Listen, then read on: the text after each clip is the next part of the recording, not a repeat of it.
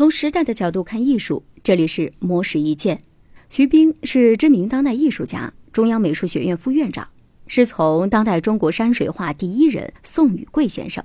最近，他举办了一场个人艺术展览，在其中回顾了自己从上世纪七十年代开始至今各个阶段的艺术作品，并在开幕式活动上分享了自己对于当代艺术创作的理解。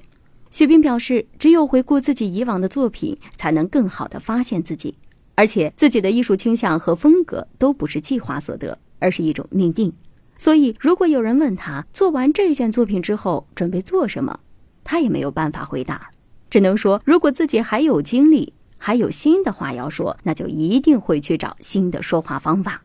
而且，徐冰认为，虽然人类一直在探索艺术，但是却越来越不清楚艺术是什么。一方面，现在是一个用任何旧有领域概念都不能判断的时代；另一方面，当代艺术仍属于古典系统，艺术家们仍然需要把作品放到美术馆去展览，因为大众普遍的觉得必须把作品放在美术馆才能成为一个艺术品。但是，这种方式和未来的发展趋势是相反的。此外，徐冰发现，任何一个领域最有价值和最前沿的部分。都不在这个领域深处，而是在这个领域的边缘地带，或者和其他领域的交界地带。所以，艺术家们想要给当代艺术系统带来新的血液，就要在系统之外找寻源泉。